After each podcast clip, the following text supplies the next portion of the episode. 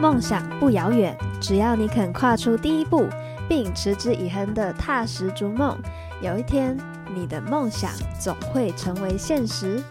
Hello，我是薰希，今天这一集的主题有没有觉得有点酷？叫做舞台听众能量场啊！这个逻辑呢是什么？你们知道吗？就是《纳尼亚传奇》，不知道大家有没有看过这个电影？它的副标不就是狮子、女巫、魔衣橱？整个有你知道一样的结构。好啦，这边呢特别列这三项，因为我觉得他是一名表演者，特别是一名成熟的表演者所需要具备的一个很呃，你可以说是关键的能力。如果你有这三个。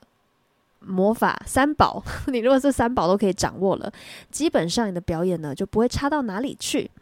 好，所以呢，呃，我相信蛮多表演者都很希望可以让整场的表演是好看的，然后让听众啊跟表演者自己本身都很享受在那个当下的满满的心流体验。那呃，你们应该会想知道说，诶，那到底？这个幕后的运作原理是什么，对吧？因为有时候就觉得很抽象，而且很难掌握，好像有时候可以抓到那个 feel，有时候又会不见。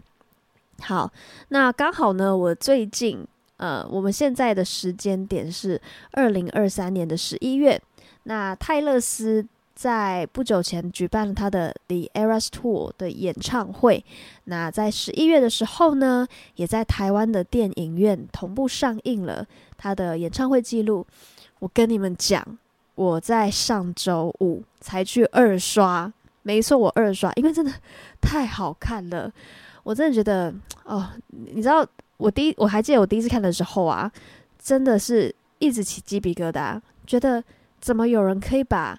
一个演唱会的整体，真的就是一个很完整的表演艺术，从舞台设计到呃每一个走位、每一个表情、talking，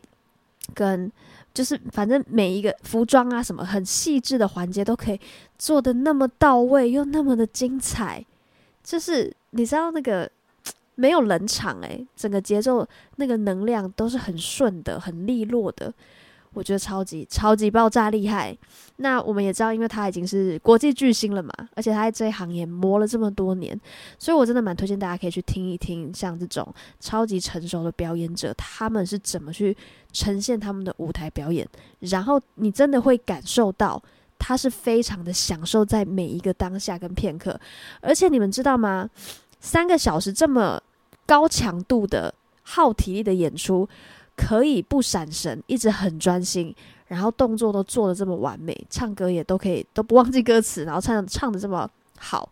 它的难度应该比你们想象中的还要高，非常非常的多。我也是表演者，然后呢，我曾经试着呃，在我的唱歌表演里加入一点点肢体，还没有到跳舞，只是加入一些简单的肢体。哦，我就觉得那个难度提升非常非常的多，更何况它是整场秀。都是要么加入呃是有元舞蹈元素的肢体，要么是都要自弹自唱。他会弹吉他，又会弹钢琴，又会写歌。其实我觉得他就是我非常心目中理想的一个呃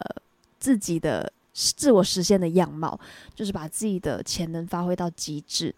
所以这也难怪他会受到全球这么多人的喜爱。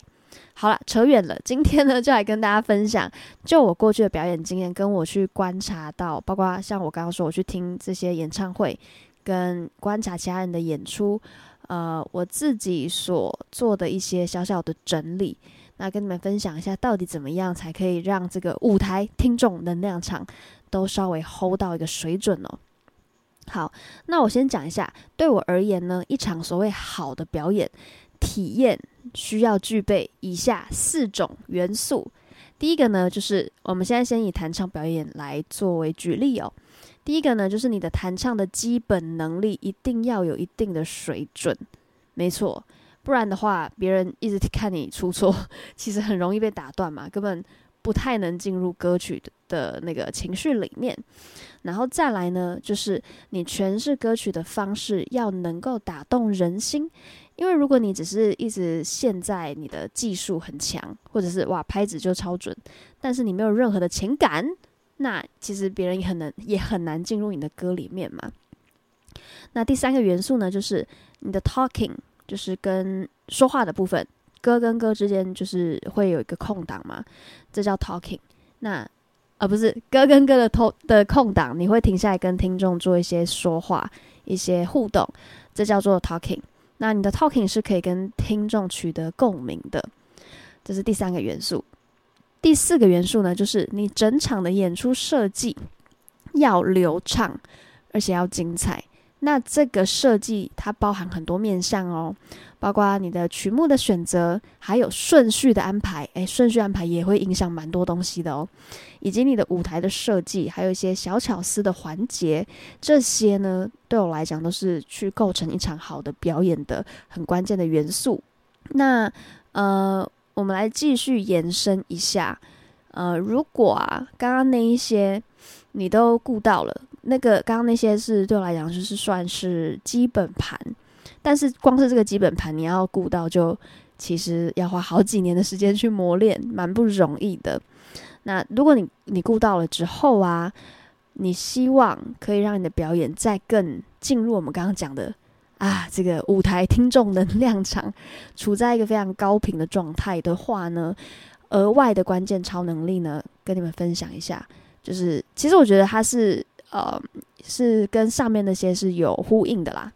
那我现在来讲给你们听哦。第一个呢，就是你要有办法感知现场的环境，就是你的呃知觉的灵敏度是要足够的。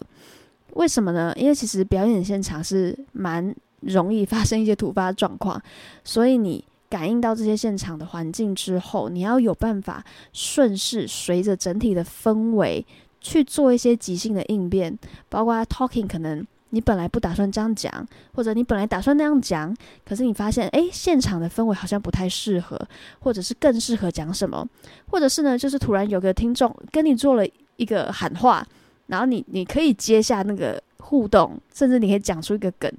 这个都会是一个非常好的啊、现场即兴的能力。那这也是我觉得所有人，包括。表演者本身跟听众会觉得来现场最好玩，也最期待的一个环节，所以都不要排斥任何的突发状况哦，因为它都可以作为你用来即兴发挥的素材，然后发挥的好，其实效果都会是蛮好的。然后再来呢，你还要有办法去感应到观众现在的心理状态是什么，对，然后呃，哎，差不多就这样，你感应到他他的心状态，其实最终的目的就是想要。你可以慢慢进入整体环境氛围的心流，啊，你进入到这状态之后，其实很多的反应是不需要呃额外去设计跟预想的，你就跟着那个流动走，那你的反应就会是很很很自然而然的到位，就根本不用去啊、谋划太多的东西，因为你有时候去策划太多东西，就像是我举例给你们听。我初期啊，在录 YouTube 影片的时候，我试着打过逐字稿，呵呵，然后我就试着要照着念，然后你们知道怎样吗？效果超差，就就会发现哇，我的专注力呀、啊，会一直要为了想把每个字都讲对、讲精准，反而整个变得很卡，很像在演讲。然后你会因为哦这个啊，刚漏掉了讲了那个，刚刚那个字讲错，你就开始很紧张，你知道吗？少了一些。空间跟弹性可以发挥，像我现在录 podcast 也是啊。我记得我好像曾经也有经历过写逐字稿的阶段，但那个大概试了一集就知道不可行。所以像我现在写的都是一些大方向的脚本，一些重点式的条列式的笔记而已，只是确保我不要忘了讲一些重点。那大部分的时候就是像我现在这样即兴发挥给你们听，因为这样其实是你们应该也会觉得是很自然的吧，就很像在聊天一样。对，所以呢，表演其实也是这个样子。你可以先有一个大的概念在你的心里去酝酿它，然后我觉得有一个很重要的环节，就是像我自己一定会留酝酿期。呃，酝酿期就是说，你先先有一个，比如说整场秀的概念，然后你慢慢的去做一些这些秀的延伸的概念的细节，但是你不要很呃很刻意的想说啊。我要讲什么字，讲什么话？我觉得你要先把你整个概念要够够具体跟够清晰的，在你的心中可以很清楚的描绘出来。对，那在这个时候呢，你在表演的时候，你讲出来的话，就像是你内化过后，又可以去因应当下时事、实际的状况、当下的氛围，去讲出来的一些很适合的话，那就会是是最棒的了。就真的不需要一定要讲到多厉害的东西，其实重点是那个整体的氛围，你知道吗？大家聚在一起的感觉，听众要的是那个氛围，对。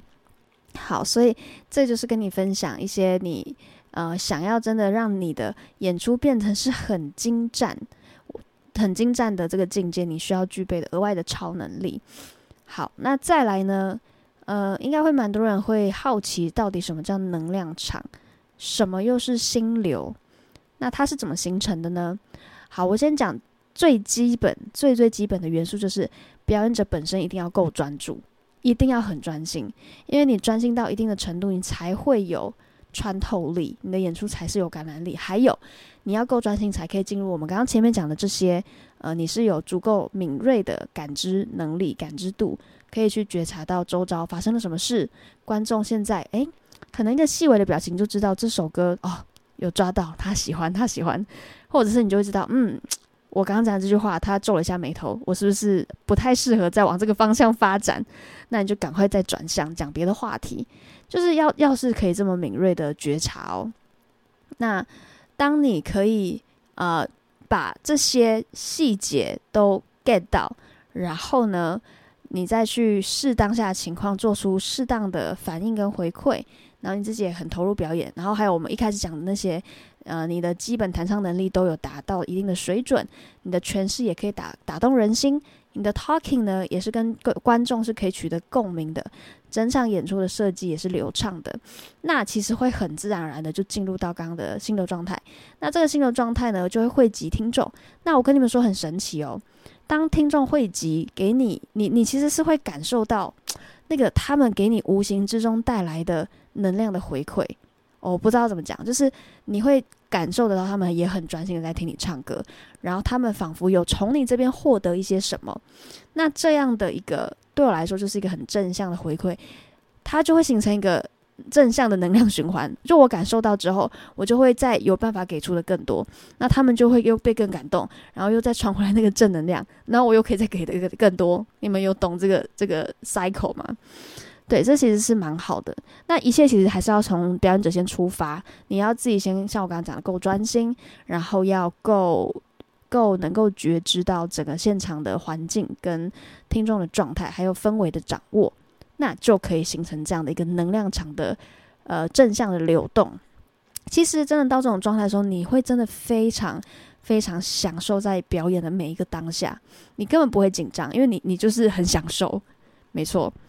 好啦，那以上就跟大家分享到底什么叫做，我真的觉得看到这个名字都觉得很好笑。舞台听众能量场就会让我想到狮子、女巫、呃，魔衣橱、纳尼亚传奇。好，那结尾就是这些细节跟敏锐的感知能力呢，其实是要透过我们的日常。很用心的生活去慢慢养成的，你可能可以开始学着呃，去更细致的体察你周遭的一些细节的变化，人的情绪的微妙的变化呀，或者是诶，每天做一样日复一日一样的事，你有没有办法试着从不一样的角度、不一样的眼光去看待它？那这样慢慢培养之后呢，你真的就会很神奇的可以呃，渐渐的开启你的五官跟你的心胸。那就祝福大家都可以换上一双充满好奇的眼睛，重新感受、认识这个世界。我跟你们讲，你会发现，你为了好像貌似要做这个表演者的锻炼的练习，反而会让你觉得你的生活变得很美好。这也是为什么我会觉得当表演者跟呃成为表演者跟创作这件事情这么迷人，因为我为了要被迫，不是被迫，我为了要呃造就我想要达到的这个成果。我把自己调整的一个生活状态，是我觉得很棒、很喜欢的，因为你就会觉得生活团变得很好玩。对，好啦，以上就是今天跟你大家分享这一节的内容，希望你喜欢。那如果你觉得对你有帮助，记得要帮我按关注，然后分享给你身边的朋友。然后帮我们五星评价，给我们一些留言的回馈。希望下一次可以再见到你，我们下一集见，拜拜。